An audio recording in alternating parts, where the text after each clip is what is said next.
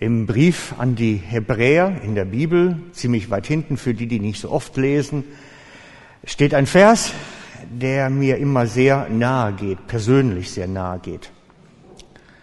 Und das ist ein Vers, der von den Hirten und von ihrer Verantwortung spricht. Dort steht, dass die Hirten der Gemeinde oder die Leiter der Gemeinde über die Seelen wachen, über die Seelen der Gemeindeglieder wachen. Und dass sie einmal am Ende ihrer Tage Rechenschaft abgeben werden über das, was sie da mit ihren, sagen wir mal, Schafen getrieben haben. So stehen wir Hirten in einer besonderen Beobachtung von Gott. Wie gehen sie mit den Schafen um? Und es steht wörtlich, denn sie wachen über die Seelen und werden dafür Rechenschaft geben müssen. Und das nehme ich schon ernst, wenn das dort steht. Ich glaube daran, dass es so etwas gibt wie eine Verantwortung füreinander und auch eine Verantwortung, die der Hirte für die Schafe eingeht. Und in unserer neuen, modernen Zeit ist das immer wieder ein bisschen problematisch. Wir leben so unverbindlich heute. Und meistens weiß man gar nicht so genau, so als Hirte, wer gehört jetzt eigentlich zu meiner Schafherde? Wen zähle ich jetzt dazu? Für wen trage ich da eigentlich Verantwortung? Da gibt es welche, die, die würden sich vielleicht selber dazu zählen, aber ich sehe sie nie. Ich weiß gar nicht, wer sie sind und wo sie stehen. Dann ist es natürlich schon schwierig, da hinterher zu gehen. Und andere, die wieder regelmäßig kommen, und ich weiß gar nicht, bin ich jetzt ihr Hirte oder nicht? Trage ich Verantwortung? Und da hat, darum hat für mich Gemeindemitgliedschaft eine mehr Bedeutung, als dass man nur einfach ein Mitglied eines Vereins ist. Für mich ist Gemeindemitgliedschaft auch das Signal, ich möchte, dass du der Hirte bist und dass du über meine Seele mitwachst und dass ihr, ihre Gemeindeleitung, über die Seele mitwacht und dass ihr einmal für meine Seele Rechenschaft abgeben werdet. Und ich nehme das ernst, wenn das dort steht. Ich nehme das ernst. Und darum freue ich mich, dass wir heute drei Leute haben in unserer Gemeinde, die sagen, wir möchten gern Gemeindemitglied werden. Denn für mich ist das so ein bisschen eine Klärung des Status. Jawohl, für die bin ich jetzt auch verantwortlich. Dann weiß ich es wenigstens. Und das erleichtert mir meine Arbeit dann ungemein immer. Und ich würde jetzt gerne mal bitten, die Mitglieder von der Gemeindeleitung nach vorne zu kommen. Und äh, auch ihr drei, bitte kommt doch nach vorne. Wir wollen für euch beten und euch als Gemeindeglieder aufnehmen nun. Wir haben heute wieder eine weitere Folge in unserer Predigtreihe. Wenn ihr da möglicherweise jetzt einen ersten Teil erst hört, werdet ihr feststellen, vielleicht habe ich da einen Gedanken verpasst. Vielleicht ist da irgendwas drin, das geht jetzt sehr schnell. Dann empfehle ich euch, geht doch mal ins Internet und klickt mal da drauf bei unserer Webseite. Ihr könnt alles noch mal anhören, was wir da schon zu gemacht haben zu dieser Geschichte. Es ist natürlich alles für sich in sich abgeschlossen, aber insgesamt gibt es ein Gesamtbild. Und die Predigt heute lautet völlige Freude, du hast geerbt. Hey, völlige Freude, du hast geerbt. Ich habe den klasse gefunden, den Jungen. Mit dem einen Zahn oder zwei hätte er. Er sieht einfach gut aus. Er freut sich, er hat auch geerbt. Jawohl. Das Ganze entstammt einer biblischen Aussage. Das habe ich mir nicht einfach so erdacht als einen guten Aufhänger, sondern das ist eine grundsätzlich biblische Aussage. Es steht achtmal im Neuen Testament, du hast geerbt. Und ich denke, das lohnt sich mal drüber nachzukommen. Denken, a, wie steht das im Zusammenhang? Aber dann drei Fragen eigentlich. Warum und wie haben wir geerbt? Woher kommt diese Erbschaft? Was haben wir geerbt? Was aber auch nicht? Und wie holt man sich seine Erbschaft ab? Ja, das ist doch das Spannende. Wie kommen wir da dran? Ist ja toll, wenn man so einen Erbschein kriegt, aber letztlich nachher nicht weiß, wie man sich das abholt. Ne? Das ist schon ärgerlich. Also, wir beginnen mal mit dem Bibelvers, dem ersten dazu. Außerdem hat Gott uns seinem Plan entsprechend durch Christus zu seinen Erben gemacht. Uns, jeden von uns, hat er zu seinen Erben gemacht. Wow.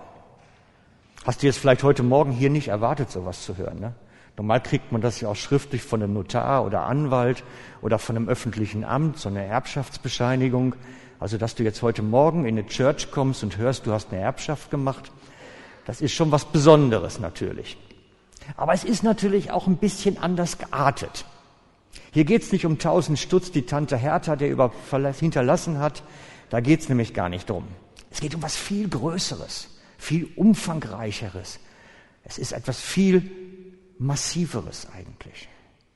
Und ich möchte euch heute das aufzeigen, dieses was steckt da drin? Und wie steht das im Zusammenhang mit der Predigtserie im Moment eigentlich? Wir werden also auf eine Entdeckungsreise gehen. Wie gesagt, es steht achtmal im Neuen Testament, du hast geerbt. Um deine Erbschaft geht es heute Morgen, die größer ist, als es mit Geld zu bezahlen ist. Und da steht, jeder, der den himmlischen Vater liebt, und damit ein Bruder und Schwester Jesus ist, hat umfangreich geerbt. Das ist schon mal die erste Einschränkung. Also man muss schon im Verwandtschaftsverhältnis sein. Im natürlichen Leben gibt es auch Erbschaften, die darüber hinausgehen, aber da erben gewöhnlich auch die Kinder von den Eltern. Und so müssen wir ein Bruder, eine Schwester von Jesus sein, im Verwandtschaftsverhältnis mit Jesus stehen um vom himmlischen Vater zu erben. Genau. Und die Bibel sagt uns das. Und er sagt auch das Gegenteil. Wenn wir uns unsere Erbschaft nicht abholen, bezeichnet uns die Bibel als arm oder armselig, je nachdem, welche Übersetzung man wählt. Sie sagt, es fehlt etwas dir, Elementares. Es geht um viel mehr um, als um ewiges Leben bei Jesus. Es geht um viel mehr als nur zu wissen, Gott ist da. Um viel mehr. Und ich möchte es euch ein bisschen versuchen aufzuzeigen heute. Und ich hatte, ich muss das in dem Zusammenhang gerade erzählen, gestern noch ein Gespräch mit jemandem, evangelistisches Gespräch, ähm, ein junger Mann. Und ich habe persönlich jetzt das erste Mal jemanden getroffen, der überhaupt nichts vom Glauben weiß. Gar nichts. Also selbst Gott, also von Jesus gar nicht, irgendwas Biblisches gar nicht. Äh, Gott ja, irgendwie vielleicht, mehr nicht. Und das ist spannend. Wie erkläre ich so jemanden jetzt den Glauben? Im ersten Moment sitzt man da wirklich ein bisschen ratlos. Und ich habe es dann auf der Schiene versucht. Ich habe ihm gesagt, wir haben zu tun mit einem Gott, der lebt, der aber auch nicht nur eine Adresse ist, wo man Gebete hinschickt oder irgendwie zu ihm redet, sondern wo auch was zurückkommt, wo es eine gegenseitige Kommunikation und mehr gibt. Ich musste ganz am Anfang anfangen. Und das ist natürlich genau das, wo das auch reinzielt, was ich heute erzählen möchte. Es gibt etwas, wo Gott zu uns geben möchte. Nicht nur reden, sondern ganz pragmatisch ins Leben hineinwirken möchte. Und die Bibel nennt das Erbschaft. Du hast eine Erbschaft. Hol sie dir ab. Hol dir dieses Wirken Gottes in dein Leben hinein ab. Gott redet zu dir und wirkt in dein Leben hinein. Und du sollst dadurch gesegnet sein, etwas bekommen. Schauen wir uns das mal eben an.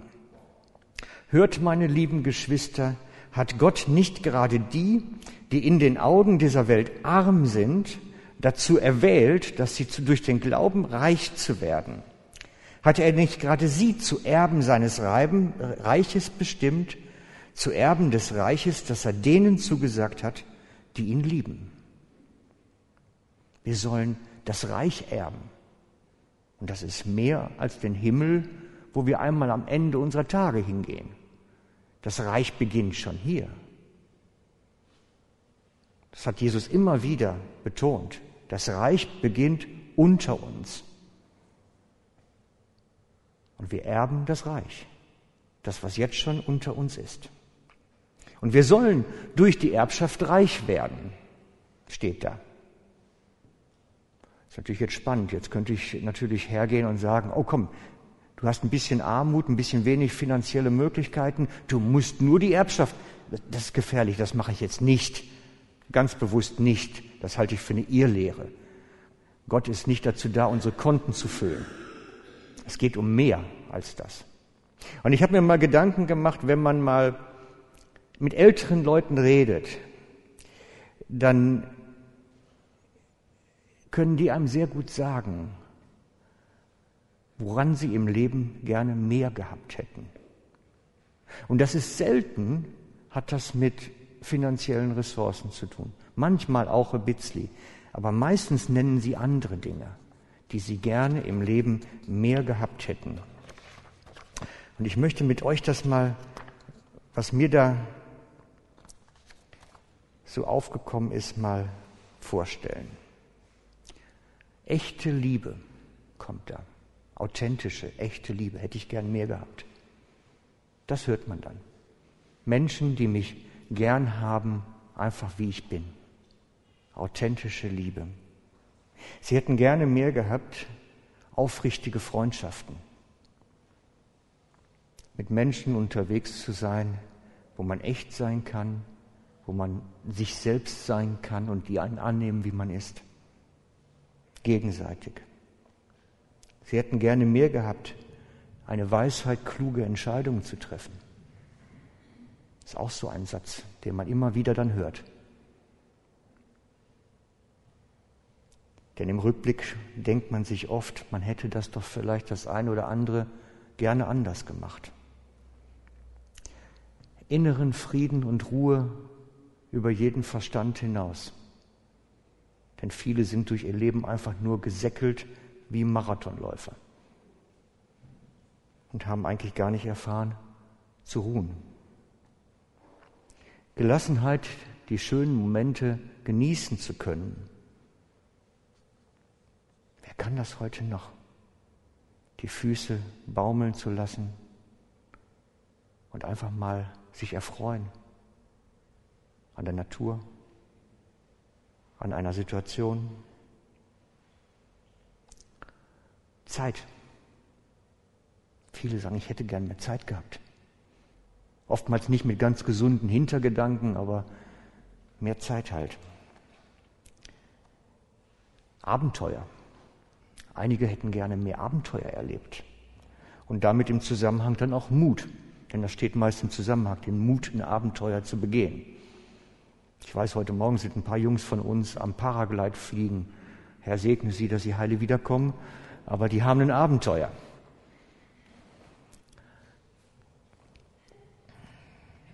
Mehr Zeit für Menschen, die mir wichtig sind. Wie viele Männer sagen am Ende ihrer Tage, ich hätte gerne mehr Zeit gehabt mit den Kindern, als sie klein waren. Und hab's mir nicht genommen. Ich gehöre da selber zu.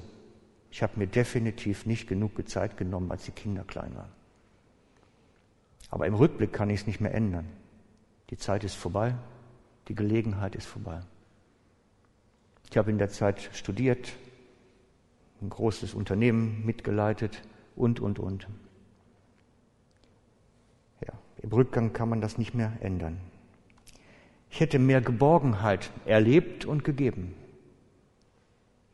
Das ist dann wieder die Beziehungsebene. Manchmal auch mehr Ruhe selber für mich gehabt. Einfach mal ich sein können. Und als letztes mehr Gesundheit. Wobei wir sind alle der Alterung unterworfen und wir werden immer wieder erleben, dass wenn wir altern, plötzlich die Knie knacken und die Organe sagen, ich mag nicht. Kennen wir alles, wenn man älter wird. Und ich glaube, die Erbschaft Gottes spielt in all das hinein. Die Erbschaft Gottes spielt in all das hinein. Darum geht es. Um viel mehr als Geld, sondern um das, was wir am Ende unseres Lebens möglicherweise als Mangel empfinden könnten. Denn Gott kennt uns, der weiß, wie das Ende aussieht und was wir dann denken.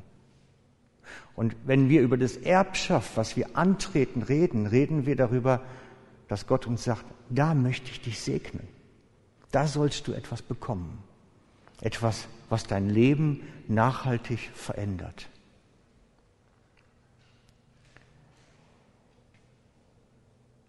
Und so sind wir Erben als Geschwister von Jesus, als Bruder, als Schwester und sollen von Gott empfangen, dieses Erbe.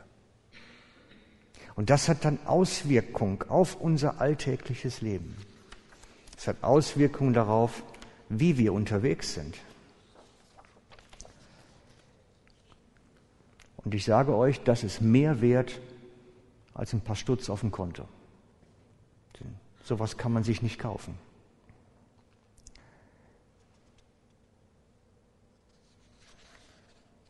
Wie kommen wir nun zu diesem Erbe?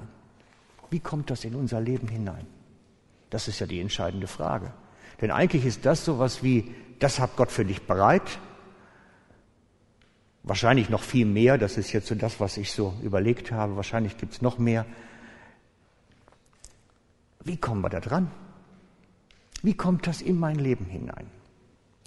Und Jesus hat sich da eines, eines Bildes bedient. Jesus hat immer mit Gleichnissen gearbeitet mit seinen Jüngern, um Dinge klarzumachen.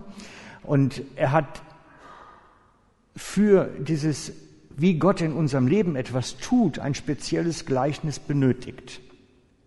Er hat dazu gesagt, ich bin der Weinstock, ihr seid die Reben. Ich mache es mal ganz kurz jetzt. Und ich habe das bewusst so ein Bild genommen. Einige kennen solche Bilder oder haben da täglich mit zu tun oder zumindest oft mit zu tun. Andere ist das eher fremd. Der Weinstock ist das knorrige untere. Und die Reben ist das, was seitlich hinauswächst. Das habe ich erst lernen müssen, weil ich habe mit Botanik nichts zu tun. Am Anfang hatte ich geglaubt, die Reben, das ist im Prinzip die, die Frucht irgendwie, hängt mit der Frucht zusammen. Aber ich, wenn man keine Ahnung hat, nimmt man halt sowas an. Die, wir sind die Reben, das heißt, wir sind die seitlichen Ausläufer. Und an uns wächst Frucht.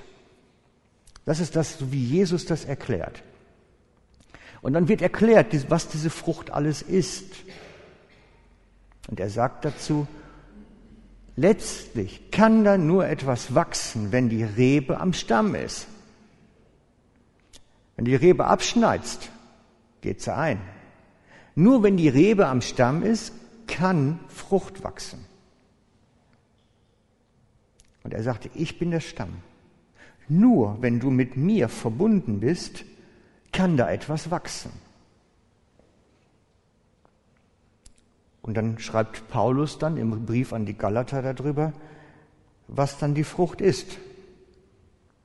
Liebe, Freude, Friede, Langmut, Freundlichkeit, Güte, Treue, Sanftmut, Selbstbeherrschung. Und das möchte ich mit euch mal genauer anschauen, weil es gibt eine Verbindung dann. Ich möchte mit euch das genauer einmal anschauen. Liebe. Fangen wir mit dem ersten Begriff der Reihenfolge an. Liebe. Ist Agape Liebe. Es ist die Fähigkeit, Menschen zu lieben, die nicht liebenswert sind. Es ist die Fähigkeit, dann noch zu lieben, wenn die Beziehung eigentlich beschädigt ist. Wir werden durch das Sein am Jesus fähig, Menschen zu lieben, von denen wir es so nicht können, weil sie einfach unmöglich sind. oder grusig oder was auch immer. Und jeder hat so Typen. Und ich habe auch so ein paar. Wisst ihr, es gibt einen Menschen, der hat irgendeine übernatürliche Gabe bei uns in der Umgebung. Ich sage jetzt nicht wer. Wenn ich auf dem Balkon sitze abends und bin dabei, ein Glas Wein zu trinken und mir einen schönen Abend zu machen, da garantiere ich dir, der mäht Rasen.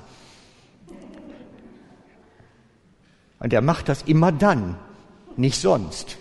Und der hat den Rasenmäher, ich habe es gemessen wirklich mal, weil es mir so offen, der hat 95 dB. Das ist fast schon ein Flugzeug beim Start. Und dann brauche ich ganz viel davon, von dieser Liebe, dass ich nicht im Blumenkübel runterrühre oder sowas. Genau. Also Liebe, die nicht liebenswerten zu lieben, das ist damit gemeint. Aber es geht noch einen Schritt weiter. Es ist auch die Fähigkeit, sich lieben zu lassen. Auch das ist eine Gabe die Fähigkeit, sich lieben zu lassen. Weil, wisst ihr, es gibt bestimmte Menschen, wenn die auf mich zukommen und sagen, oh, herzlich, dann mache ich einen Schritt zurück. Und man hat das so manchmal innerlich und manchmal äußerlich auch. Es gibt so bestimmte Personen, die möchte man lieber auf Distanz halten. Dann lernen wir uns auch von Menschen lieben zu lassen, wo wir denken, das geht doch gar nicht. In meiner ersten Schweizer Gemeinde war einer, der ähm, alleine lebte und seit 20 Jahren in einem ungewaschenen und ungeputzten Zustand im Wohnwagen. Und wer der Sonntagmorgens kam und sagte, oh Frank, oh, ne, dann hat man Mühe. Dann hat man Mühe, sich lieben zu lassen.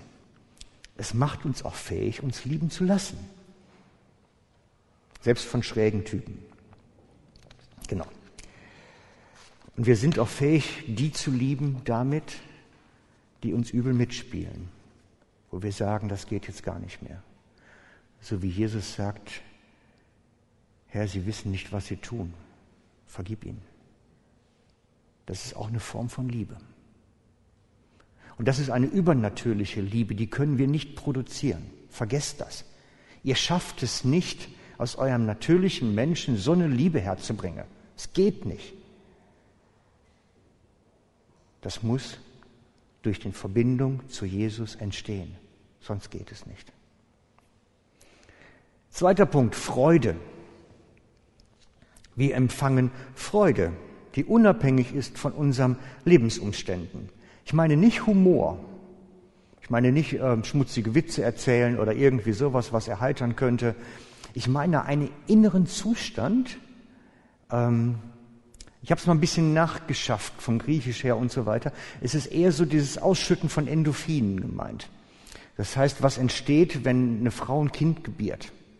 Dann hat sie Freude. Sie merkt den Schmerz gar nicht so richtig, weil sie eine innere Freude hat. Ja, schon irgendwie. Ich kann es ja nicht nachempfinden. Aber es ist die Ausschüttung von Endorphinen, das heißt, trotz Schmerz kann ich Freude empfinden. Frauen werden es verstehen. Ich, ich versuche es einfach nur in Worte zu kleiden. Das ist damit gemeint. Das ist nicht gemeint, da kommst du in eine Gemeinde und erzählt einer einen Witz. Das, das meint es nicht. Es meint etwas Innerliches, Übernatürliches, was irgendwie nicht zu erklären ist. Wo ich innerlich Freude empfinde, obwohl es eigentlich gar nicht danach aussieht. Wo ich einfach ein Glücksgefühl in mir trage. Genau, Glücksgefühl, das würde es noch besser treffen. Frieden, eine innere Ruhe unabhängig von den Rahmenbedingungen draußen rum. Und oftmals steigert sich dieser übernatürliche Friede mit den Schwierigkeiten der Bedingungen. Das ist das, was Gott tut. Ich habe das selber erlebt, dass man sitzt und denkt, jetzt geht gerade die Welt um einen unter und der Friede wird immer mehr. Man sitzt da und Gelassenheit nimmt zu, Gelassenheit nimmt zu. Das gibt's wirklich, ich habe es erlebt. Ähm, ist ganz spannend. Es ist was Übernatürliches, deswegen. Langmut. Langmut ist die Fähigkeit, einen Weg zu gehen mit einer Gewissheit. Es kommt gut. Es kommt so, wie Gott es zulässt. Und ich kann gelassen sein da drin. Denn es steckt Lang und Mut da drin. Ich habe die Ausdauer und den Mut, auf eine Distanz zu gehen, egal wie lang es dauert. Langmut. Freundlichkeit. Und da geht es um eine Wesenstransformation. Vom Grandler zum netten Menschen. Das ist, das ist so dieses, es gibt ja so diese Grandler und der strengt mir nicht und das ist nicht gut und der Posti kommt wieder zu spät. Es gibt so Typen, die einfach so granteln. Und da geht es um eine Wesensveränderung zu einem freundlichen Menschen. Freundlichkeit. Güte. Güte ist ein altes Wort. Unbekanntes altes Wort. Das könnte schon fast bei mir aus der Lutherbibel stammen, 1545. Ähm, wenn ich das jetzt heute mit einem modernen Wort kleiden müsste, würde es lauten ähm, Generosität. Das wäre so ungefähr das, was gemeint ist. Es meint eine, eine Freigiebigkeit aus Barmherzigkeit heraus. Also einfach freigiebig sein können. Mit frohem Herzen.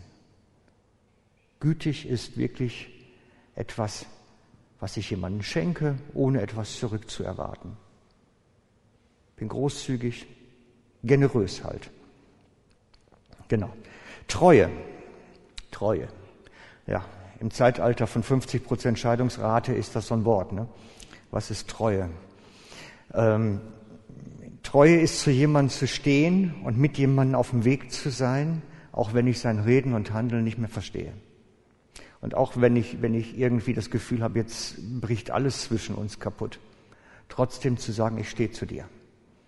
Das ist übernatürliche Treue. Das ist, das ist nicht das, was Menschen produzieren können. Das ist die Treue, die Gott zu uns hat, die wir auch immer wieder ein Seich machen. Das ist die Treue gemeint. Nicht die Treue, wenn, wenn du treu bist zu mir, bin ich auch treu zu dir, aber wenn du ein Seich machst, dann mache ich auch ein Seich. Das ist nicht damit gemeint. Die Treue ist übernatürlich, das heißt, sie ist einseitig auch. Sanftmut. Der Mut, sanft zu sein. Das meint ja das Wort. Der Mut, sanft zu sein. Das ist nicht Freundlichkeit, das ist nicht Güte, das ist nicht Agape-Liebe. Das hatten wir alles schon. Das ist eigentlich Weichheit im Gegensatz von verhärtet sein ein weiches Herz haben, etwas an sein Herz heranzulassen, sich verletzbar zu machen und auch zu sein. Das ist Sanftheit. Und auch das können wir nicht produzieren aus uns heraus. Und dann kommt Selbstbeherrschung. Und ich bin glücklich, dass es das letzte Wort in der Reihe ist. Weil Selbstbeherrschung ist ja auch so ein Thema. Es gibt zwei Arten von Selbstbeherrschung und wir müssen das auseinanderhalten. Es gibt die Art, die menschlich ist und es gibt die Art und Weise, die Gott in uns wirkt. Und die Art der, Selbst, der menschlichen Selbstbeherrschung ist so eine, die ich selbst produzieren muss. Die kann funktionieren. Es ist gerade wichtig für Leute, die äh, in Suchtproblematiken stecken oder die in, in, in Lebenssituationen stecken, wo, wo solche Sachen eine Rolle spielen, dann heißt es, streng dich an. Lass die Zigarette sein, meinetwegen, sowas in der Art. Du schaffst das auch ohne. Das ist das, was wir können, ja. Manchmal funktioniert es und manchmal ist es auch gut. Aber das meint eine göttliche Art der Selbstbeherrschung. Dinge, die ich nicht in den Griff kriege, trotzdem unter die Füße zu kriegen, weil er in uns wirkt weil ich verbunden bin mit Jesus. Deswegen ist etwas Übernatürliches möglich. Denkt dran, das ist alles übernatürlich. Das ist nichts, was wir produzieren können. Das will ich euch ausdrücken. Und deswegen entsteht diese Frucht durch den Geist und nicht durch uns. Das ist eine Frucht des Geistes, nicht unsere Frucht. Nochmal, das ist etwas, was Gott wirkt. Und dieses wirkt durch das Sein am Weinstock. Da fließt das Lebenswasser aus der Wurzel durch den Weinstock Jesus zu uns, der Rebe, die die Ausläufer sind und dann entsteht diese Frucht. Und dieses Lebenswasser, was da fließt, das ist der Heilige Geist, Freunde. Das ist der Heilige Geist. Der fließt von Jesus durch mich und lässt Frucht entstehen. Und das hat nichts mit Anstrengung zu tun. Wisst ihr, wenn man durch einen Weinberg geht, ich bin schon mal mit dem Auto so dran vorbeigefahren, also ich habe sonst keine Beziehung groß dazu, außer Wein in Flaschen vielleicht. Ich habe noch nie einen Weinstock stöhnen hören. Äh, Frucht, äh, Frucht. Die strengen sich nicht an. Das entsteht, sie hängen da in der Sonne und es entsteht, weil Lebenswasser fließt. Das hat nichts mit Anstrengung zu tun. Das hat mit Sein am Weinstock zu tun. Ich bin am Weinstock. Ich bin der Seiende und nicht der Tuende. Weil ich an Jesus bin, deswegen verändert. Deswegen wächst da was. Deswegen geschieht was. Keine Anstrengung. Und dann geschehen Dinge. So, wenn wir zu der Aufzählung gehen, da machen wir da noch mal weiter. Mir ist eingefallen, es gibt noch mindestens zwei, drei andere Sachen, die der Heilige Geist noch tut in der Veränderung bei uns. Die Liste ist nicht vollständig von Paulus. Die, die Bibel nennt uns noch mehr Sachen. Der Heilige Geist gibt noch zusätzlich in uns Orientierung. In uns gibt er Orientierung. Das steht da drin. Der Heilige Geist will dich leiten. Er will dich führen. Er will dir derjenige sein, der dich an die Hand nimmt. Und das ist essentiell für uns wichtig. Da kann dein Leben von abhängen. Glaubt mir. Es gibt eine Frau, ich habe sie vor Jahren mal in der Gemeinde eingeladen. Sorry, ich habe jetzt kein Foto von ihr. Heidi hieß sie. Die habe ich mal als, für ein Zeugnis bei mir gehabt. Und die erzählte folgende Geschichte. Sie war auf ihrer Hochzeitsreise in Mexiko unterwegs. Wer schön findet, ist gut. Soll ja ein schönes Land sein. Jedenfalls sind sie dort im Bus unterwegs gewesen im Land und ähm, haben sich so von Ort zu Ort alles angeschaut. Und sie sind dann auf einen Bus gekommen und als sie an der Bushaltestelle stehen und warten auf den Bus, hat sie das Flüstern vom Heiligen Geist im Ohr, dass er ihr sagt, geh auf die Fahrerseite. Geh nicht auf die Beifahrerseite. Setz dich auf die Fahrerseite. Dann ist sie in den Bus rein und äh, Fahrerseite war schon belegt. Ihr Mann saß dort auf der Fahrerseite und er sagte, komm, wird wohl nicht dramatisch sein, setz dich auf die Beifahrerseite. Dann sind sie an so einen Busfahrer Raudi nur geraten, der meinte, er hätte dann Renngefährt oder der Bus wäre bei Ferrari gebaut worden. Und der ist jedenfalls gefahren wie ein Verrückter denn. Und dann hat es den Bus einen Abhang runtergeschlagen. Und alle, die auf ihrer Seite gesessen haben, sind zum Teil schwer verletzt gewesen und umgekommen. Und alle, die auf der anderen Seite gesessen haben, sind mit einem blauen Auge davongekommen. Und sie hat dann monatelang im Spital gelegen mit Beckenbruch und Rippenbrüchen und allem Möglichen. Und sagt sich auch nachher, warum habe ich nicht auf diesen Impuls gehört? Auf diese Orientierung, auf dieses Leiten vom Geist. Und das ist das, was Gott tun möchte. Der Heilige Geist gibt uns Orientierung und Leitung. Wenn du also morgen zur Arbeit fährst oder ins Büro oder irgendwo herre ähm, und der Heilige Geist sagt dir, fahr einen anderen Weg, dann solltest du das ernst nehmen. Unbedingt ernst nehmen. Gott möchte dich schützen und das funktioniert nur dann, wenn wir uns leiten lassen.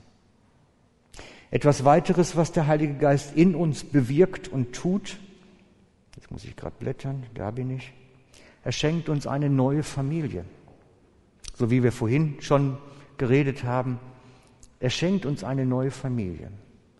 Und für viele, die jetzt hier schon seit Jahren ein- und ausgehen, ist das etwas Normales. Aber die, einige haben mir, einige von denen, die jetzt relativ frisch dabei sind, sagen mir, das ist etwas, das haben wir so schätzen gelernt. Wir haben eine neue Familie gefunden. Wir haben neue Freunde. Das, das baut sich in Jahre ab, weil dann irgendwann stellt man fest, die Familie ist auch nicht nur gut. Da gibt es schon mal Streit und Probleme und Theater. Aber für jemanden, der, der nichts hat, ist das Entdecken, ich bekomme eine neue Familie, etwas Grandioses. Wie gesagt, der junge Mann, mit dem ich gestern gesprochen habe, der lebt hier in Lenzburg und er lebt jetzt seit, glaube acht Jahren allein. Er geht nur arbeiten, mehr hat er nicht. Keine Freunde, keine Verwandten, keine Beziehungen. Das Einzige, was er hat, ist die Arbeit. Mit dem Ergebnis, er landet in der Klinik. Es, wir, wir, wir sind Beziehungsmenschen, wir sind auf Beziehung angelegt und wir brauchen Beziehung. Und Gott möchte uns dieses, wenn da Defizite sind, auch dieses schenken, dass wir Freundschaften haben und Familie bekommen. Das ist etwas, was damit zugehört. Der Heilige Geist bewirkt in uns Beziehung, eine Familie, mit Menschen unterwegs sein. Genau, das ist das, was so das Erbe schon mal so ein bisschen. Alles das, was vielfach auf immaterielle Weg als Defizit empfunden wird, ist da drin enthalten. Gott möchte da hineinwirken. Wenn wir das nämlich nehmen, was Menschen als Mangel bei sich empfinden sehr oft, und das, was Gott schenken möchte durch sein Erbe, dann ist das deckungsgleich. Gott möchte uns das schenken. Er möchte uns diese Liebe, diese Annahme und all das, was ich aufgezählt habe, schenken. Durch den Heiligen Geist in unser Leben hinein. Gut. Kommt er soweit mit? Oder ist es zu kompliziert? Schon. Gut. Und so transformiert uns Gott übernatürlich in uns soll das bewirkt werden.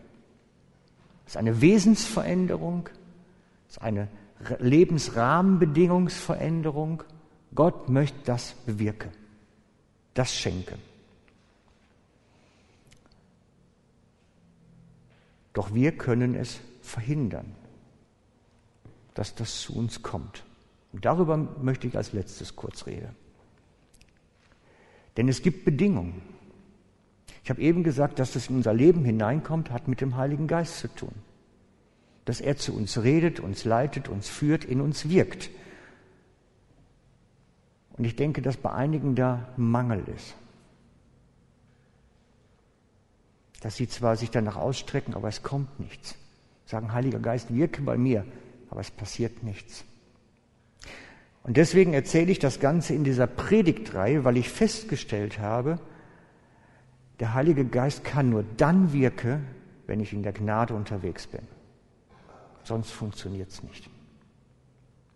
Dann ist es alles eigenes Werk. Ich habe folgenden Satz dann mal versucht zu bauen. Wenn wir in der Gnade wandeln, wird der Heilige Geist uns leiten und wir erleben eine Transformation unseres Lebens. Die Karte, die ich am Eingang hatte, die wir verteilt haben. Das ist genau das, was passiert. Wir brauchen dieses in der Gnade wandeln, entdecken, was es heißt, Jesu Gnade zu empfangen und darin unterwegs zu sein. Damit der Heilige Geist wirken kann. Wir blockieren es sonst. Wir blockieren es. Und dann, wenn der Heilige Geist fließt, wirklich in Strömen, erleben wir die Transformation. Dann erleben wir Transformation. Und dann zum Schluss nochmal der Satz von vor zwei Wochen. Gnade ist kein Hilfsmittel der seelischen Reinigung, sondern der vor Gott für uns gegebene Lebensraum. Und da sind wir am Entdecken und wir werden da auch weitermachen, was das bedeutet. Heute gebe ich euch einfach diese Karte mit, weil ich möchte, dass ihr entdeckt. Gnade führt dazu, in der Gnade sein führt dazu, dass der Heilige Geist freigesetzt wird und wir Transformation erleben.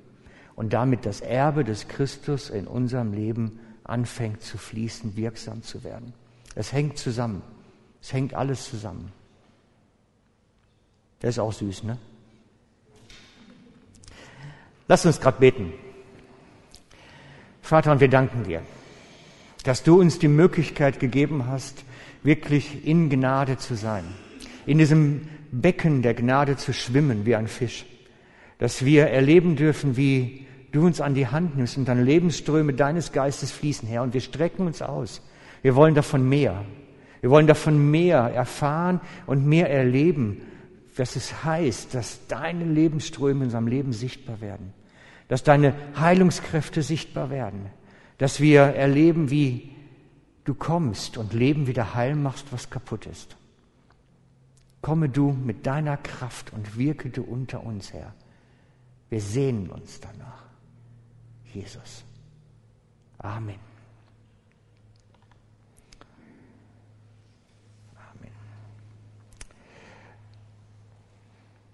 Hatte eben schon erzählt, wir sind eine Familie von Gott zusammengestellt, irgendwie unterwegs, miteinander, manchmal ein bisschen chaotisch, wie es bei echten Familien halt auch ist.